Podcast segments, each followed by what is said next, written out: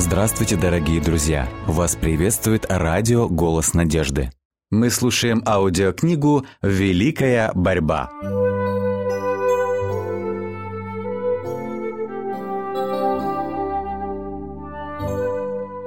Глава 21. Отвергнутое предостережение.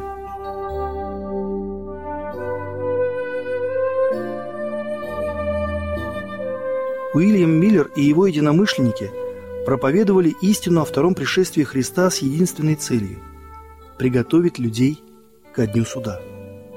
Они стремились также пробудить исповедующих христианство, обратить их внимание на истинную надежду, помочь им понять незаменимость глубокого опыта христианской жизни и, конечно, неутомимо трудились над необращенными, помогая им осознать важность покаяния и обращения к Богу. Они не агитировали людей вступать в какую-либо секту или партию, но трудились среди всех конфессий и групп, не вмешиваясь в вопросы их организации и дисциплины. «Мои труды, — говорил Миллер, — никогда не были направлены на то, чтобы создать какое-либо новое вероучение, или же превознести одно вероисповедание и навредить другому. Меня было только одно желание — принести пользу всем. Я думал, что всех христиан обрадует надежда на скорую встречу со Христом. И те, кто не разделяет моих взглядов, — не станут меньше любить принявших истину. У меня даже мысли не возникало, что потребуется организовывать отдельные собрания.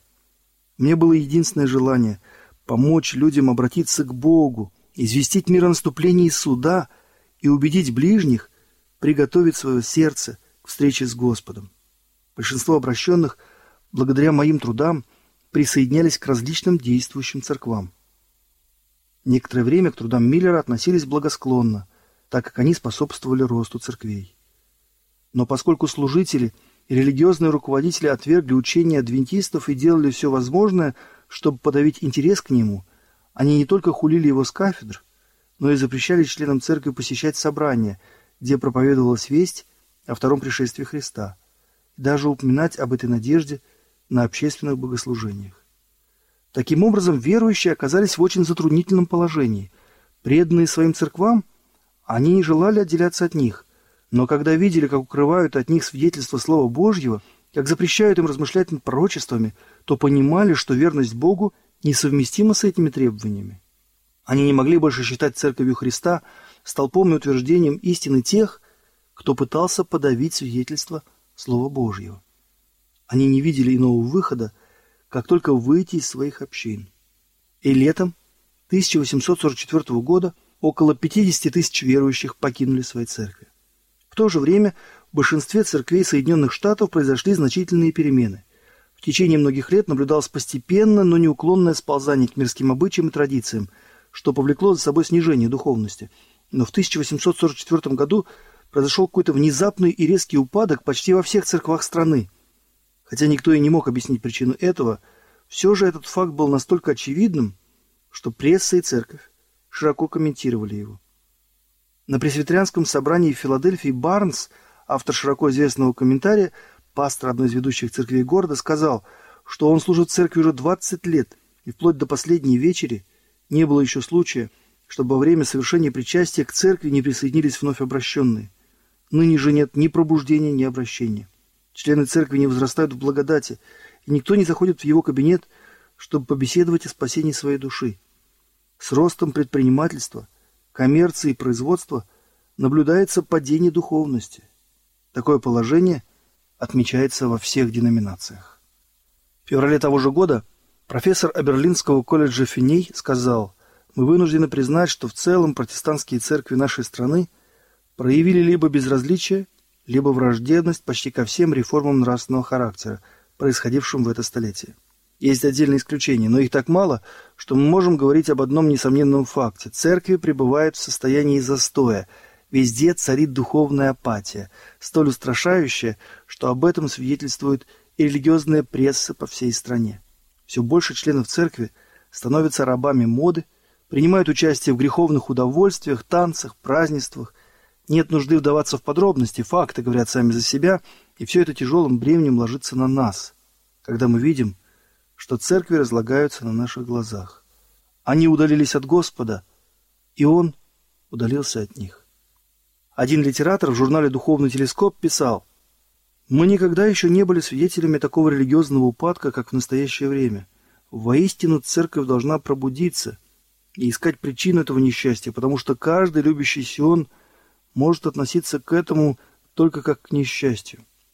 Сопоставляя малочисленность истинно обращенных и неслыханную дерзость и ожесточение закоренелых грешников, мы невольно восклицаем «Разве Бог забыл миловать? Неужели двери благодати закрыты?» То, что церковь дошла до такого состояния, объясняется рядом причин. Духовный мрак сгущается над народами, церковами и отдельными людьми не потому, что Господь произвольно лишает их небесной благодати. Он является результатом пренебрежения или даже отвержения божественного света. Поразительный пример, подтверждающий эту истину – история иудейского народа во времена Христа. Поглощенные мирскими заботами, они забыли Бога и Его Слово. Их разум помрачился, они осуетились, и в их сердцах осталось место лишь для земных страстей, поэтому они пребывали в невежестве относительно пришествия Мессии и в своей гордости и неверии отвергли Искупителя. Но даже и тогда Бог не оставил иудейскую нацию во тьме и не лишил их права на спасение. Но отвергнувшие истину утратили всякое желание получить небесный дар. Они называли тьму светом и свет тьмой, пока свет, пребывающий в них, не стал тьмой. Какой же непроницаемой была эта тьма. Именно такую цель всегда преследует сатана – заставить людей придерживаться только религиозных форм и забыть о практическом благочестии. Отвергнув Евангелие, иудеи продолжали ревностно соблюдать древние обряды, строго оберегали свою национальную исключительность и одновременно не могли не признать, что Господь оставил их. Пророчество Даниила так безошибочно указывало на время пришествия Мессии и так определенно говорило о его смерти – что они всячески стремились умолить интерес к его изучению, а в конце концов раввины стали проклинать тех, кто пытался вычислить это время. В своей слепоте и нераскаянности израильский народ в течение всех последующих веков оставался равнодушным к милостиво предложенному спасению, не обращая никакого внимания на благословение Евангелия, на торжественные и грозные предостережения всем, кто отвергает небесный свет. Там, где существует подобное равнодушие, будут и соответствующие плоды – тот, кто умышленно подавляет в себе чувство долга только потому, что оно не совпадает с его природными склонностями, в конце концов утратит способность отличать истину от заблуждения. Тогда разум притупляется, совесть засыпает, сердце черствеет, и душа отдаляется от Бога. Если церковь презрительно отвергает божественную истину, она погружается во мрак. Вера и любовь охладевают, и воцаряются отчуждение и разногласия. Когда члены церкви сосредоточивают свои силы только на мирском – грешники еще больше ожесточаются в своем нераскаянии. Первая ангельская весть из 14 главы книги Откровения, провозглашающая час суда Божьего и призывающая людей бояться Господа и поклониться Ему, была направлена на то, чтобы предостеречь верующих от разлагающего влияния мира и открыть им глаза на их настоящее положение и вероотступничество. Этой вестью Господь посылал церкви предупреждение, которое, будь оно принято, искоренило бы все зло, которое отдалило их от Бога. Если бы они приняли небесную весть, смирили свои сердца перед Господом и начали готовиться к встрече с Ним, тогда Дух и сила Божья проявились бы среди них. Тогда церковь вновь бы достигла того благословенного единства веры и любви, какое существовало в апостольские дни, когда верующие имели одно сердце и одну душу и говорили Слово Божье с дерзновением, когда Господь ежедневно прилагал спасаемых к церкви. Если бы люди Божьи приняли свет, сияющий им со страниц Слова Божьего – они достигли бы того единства, о котором молился Христос и о котором писал апостол. Одно тело и один дух, как вы и призваны к одной надежде вашего звания. Один Господь, одна вера, одно крещение. Послание в Ефес, 4 глава, стихи 4 и 5. Именно такие величайшие благословения получили те, кто принял адвентистскую весть. Они вышли из различных церквей, но преграды, прежде разъединявшие их, были устранены – Расхождения в вопросах веры рассыпались в прах. Необоснованная надежда на земное тысячелетнее царство была оставлена, неправильные представления о втором пришествии преодолены, гордыни и мирские интересы изжиты, обиды прощены, сердца слились в приятном общении, и между людьми воцарилась любовь и радость. Если благодаря этому учению произошли подобные перемены в тех немногих, кто принял его, точно так же изменились бы и все, принявшие его.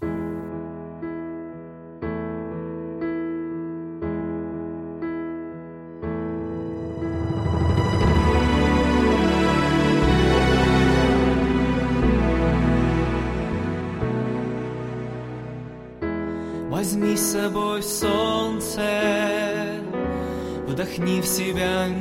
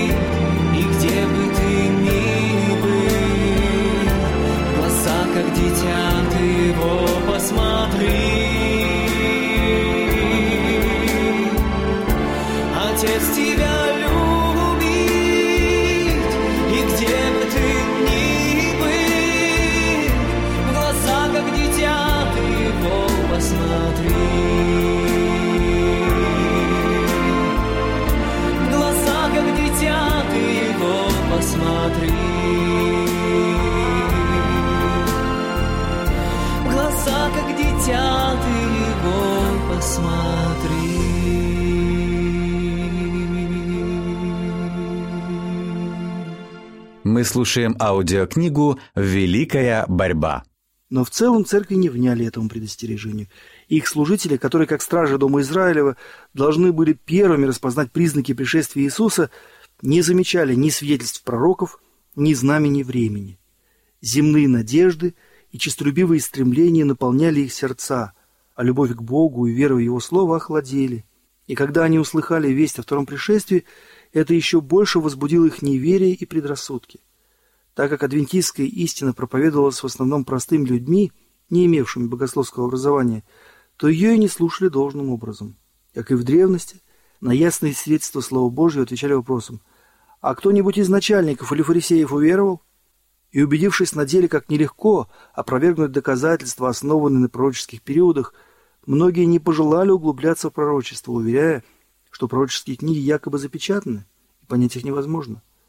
Многие, слепо доверяя своим пастырям, отказывались слушать предостережения. Другие, хотя и убеждались в истине, не осмеливались признать это открыто, опасаясь быть отлученными от синагоги. Весть, посланная Господом для испытания и очищения церкви, показала, как велико число тех, кто любит мир больше Христа. Узы, связывавшие их с миром, оказались сильнее влечения к небу. Они избрали для себя мудрость мира и отвергли испытывающую сердце весть истины. Отказываясь принять предостережение первого ангела, люди тем самым отвергали те средства, которые были предназначены небом для их исправления. Верный свидетель желал устранить из их жизни все, что отдаляло их от Бога. Но они с презрением отвернулись от Него и еще усерднее принялись искать союза и дружбы с миром. Вот где была причина того страшного состояния обмерщания, отступничества и духовной смерти, в котором оказались церкви в 1844 году. В 14 главе Откровения мы читаем, что за первым ангелом следует второй, говоря «Пал, пал Вавилон, город великий, потому что он яростно вином блуда своего напоил все народы». Слово «Вавилон» происходит от слова «балал», что значит «замешательство», «беспорядок». В Священном Писании этим словом обозначают всевозможные заблуждения и религиозное отступничество. В 17 главе Откровения Вавилон представлен в виде женщины. Этот символ в Библии используется для обозначения церкви. Целомудренная женщина представляет собой чистую церковь, развращенная женщина – отступившую церковь. Священные и прочные отношения между Христом и Его церковью изображаются в Библии брачным союзом. Господь связал себя со своим народом торжественным заветом. Он обещал быть его Богом, а они обещали ему быть его народом и принадлежать только ему одному. Он говорит, «И обручу тебя мне навек, и обручу тебя мне в правде и суде, в благости и милосердии». Книга Осии, 2 глава, стих 19. И еще. «Я сочетался с вами». Иеремия, 3 глава, стих 14. И апостол Павел также использует эту аллегорию в Новом Завете, когда говорит «Я обручил вас единому мужу, чтобы представить Христу чистую девою». Второе послание в Коринф, 11 глава, стих 2. Неверность церкви, когда она перестает доверять Христу и любить Его, и привязывается к земным благам, подавляется нарушению супружеского обета. Грех Израиля, удалившегося от Бога, представлен именно таким символом, а чудесная любовь Божию, которую они отвергли, описывается в следующих волнующих словах. «И поклялся тебе, и вступил в союз с тобою, говорит Господь Бог, и ты стала моею. И была чрезвычайно красива, и достигла царственного величия, и пронеслась по народам слава твоя ради красоты твоей, потому что она была вполне совершенна при том великолепном наряде, который я возложил на тебя. Но ты понадеялась на красоту твою, и, пользуясь славою твою, стала блудить. Как жена вероломно изменяет другу своему, так вероломно поступили со мною вы, дом Израилев, говорит Господь. Книга Иезекииля, 16 глава, стих 8 и стихи с 13 по 15, и книга Еремии, 3 глава, стих 20.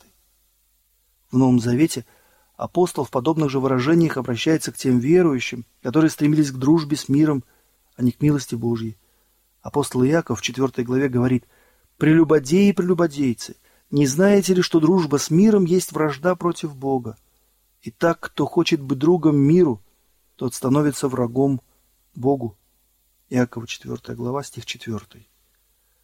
Женщина Вавилон, о которой говорится в 17 главе Откровения, облечена была в парфиру и багряницу, украшена золотом, драгоценными камнями и жемчугом – и держала золотую чашу в руке своей, наполненную мерзостями и нечистотой блудодействия ее.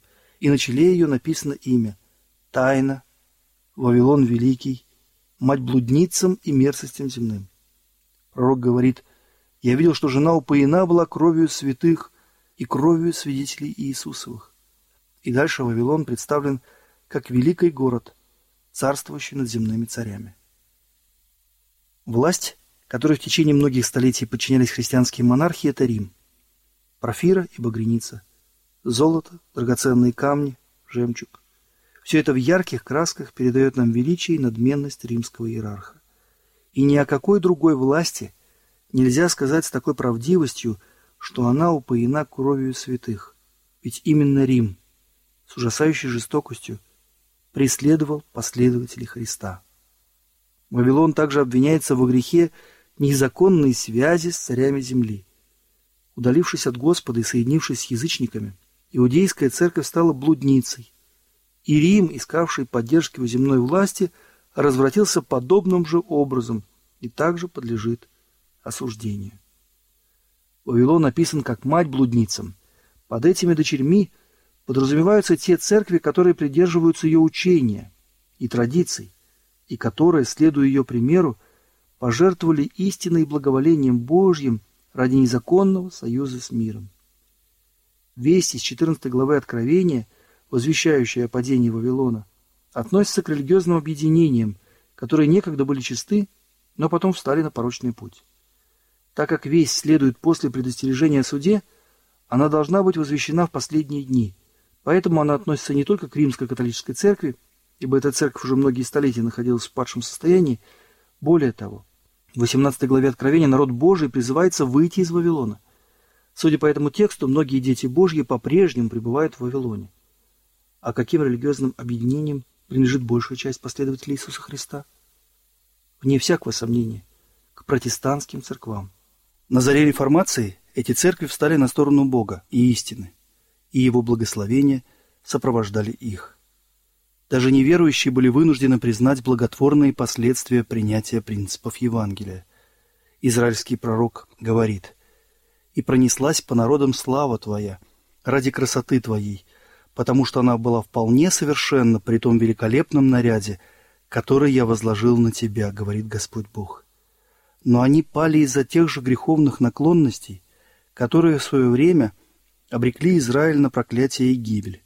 Они возжелали подражать обычаям нечестивых и добиваться их дружбы. Но ты понадеялась на красоту твою, и, пользуясь славой твоей, стала блудить. Иезекииль, 16 глава. Многие из протестантских церквей следуют примеру Рима, вступая в беззаконный союз с царями земными. Государственные церкви делают это применительно к светской власти, а другие вероисповедания ищут благосклонности мира. И слово «Вавилон», то есть замешательство, вполне уместно по отношению к этим церквам, хотя все они утверждают, что основывают свои учения на Библии, в то же время они разделяются на многочисленные секты с противоречивыми догматами и теориями. Кроме греховного союза с миром, отделившиеся от Рима церкви унаследовали и другие его черты. Один католический писатель рассуждает следующим образом. Если римская церковь, почитая святых, виновна в грехе идолопоклонства, то ее дочь, англиканская церковь, виновна в том же, имея десять церквей, посвященных Деве Марии, и только одну церковь, посвященную Христу. Доктор Хопкинс в своем трактате «Тысячелетнее царство» заявляет, нет никакого основания считать, что дух Антихриста и его деяния присущи только римской церкви. Антихрист преуспевает и в протестантских церквах, которые далеки от святости и моральной чистоты. Относительно отделения пресвитерианских церквей от Рима доктор Гатри пишет, «Триста лет назад наша церковь вышла из ворот Рима с открытой Библией на своем знамени и с девизом «Изучайте Писание». А затем он задает многозначительный вопрос – вышла ли чистой наша церковь из Вавилона? Англиканская церковь, говорит Спержин, казалась насквозь пропитана обрядностью, а отделившиеся от нее, в свою очередь, пропитаны философским неверием. Те, от кого мы ожидали многого, один за другим отпали от основ веры. Я снова и снова убеждаюсь в том, что Англия подточена изнутри проклятым безбожием, которое осмеливается даже выходить на кафедру и называть себя христианством. Как началось это великое отступничество? Как произошло, что первоначальная церковь удалилась от простоты евангельского учения? Ответ один. Для того, чтобы облегчить язычникам принятие христианства. Церковь стала использовать языческие обряды. Апостол Павел писал в свое время, «Тайна беззакония уже в действии». При жизни апостолов церковь сохраняла сравнительную чистоту, но к концу второго столетия большинство церквей изменилось. Не стало прежней простоты, и незаметно, по мере того, как верные ученики умирали, а их места занимали молодое поколение и новообращенные, они все приняли сделать по-своему. Чтобы удержать новообращенных, занижались высокие христианские принципы, и в результате потоп язычества ворвался в церковь, принеся с собой свои обычаи, обряды и кумиры. Когда христианская религия добилась расположения и поддержки светской власти, она была формально принята многими людьми, которые лишь по виду стали христианами а на самом деле остались настоящими язычниками, втайне поклонявшимися своим идолам. Разве не то же самое происходило почти в каждой церкви, называющей себя протестантской? Когда ее основоположники, движимые истинным духом реформы, уходили на покой, продолжатели их дела все меняли на свой лад. Слепо придерживаясь веры своих отцов и отказываясь принять любую истину, которая выходила за рамки того, что они уже знали – Потомки реформаторов не походили на своих отцов скромностью, самоотречением и отвержением мира. Таким путем исчезла прежняя простота. Светский поток, ворвавшись в церковь, внес в нее свои обычаи, обряды и кумиры. Увы, эта дружба последователей Христа с миром, которая есть вражда с Богом, в настоящее время крепнет. Как далеко общепризнанные церкви по всему миру отошли от библейских норм скромности, самоотречения, простоты и благочестия. Джон Уэсли так говорит о правильном применении денег. Не тратьте ни копейки на то, чтобы услаждать похоть очей, на роскошную дорогую одежду или ненужные украшения. Не тратьте ни копейки на бессмысленное украшение своих домов, роскошную мебель, дорогие картины, золотые побрякушки и так далее. Ни в чем не потворствуйте своей гордости, не старайтесь заслужить похвалу или восхищение людей. Пока ты стараешься только для себя, люди будут хорошо отзываться о тебе. Пока ты одеваешься в парфиру и весон и пиршествуешь блистательно, без сомнения многие будут восхвалять твой тонкий вкус, твою щедрость, гостеприимство. Но не покупай их одобрение такой дорогой ценой – Лучше довольствоваться одобрением Господа. Но во многих церквах нашего времени на это наставление не обращают внимания.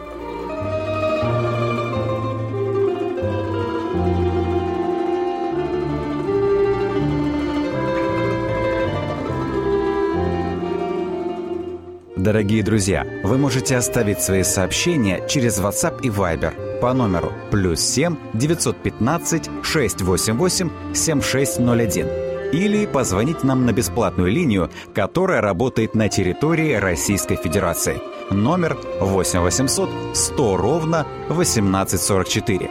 8 800 100 ровно 1844.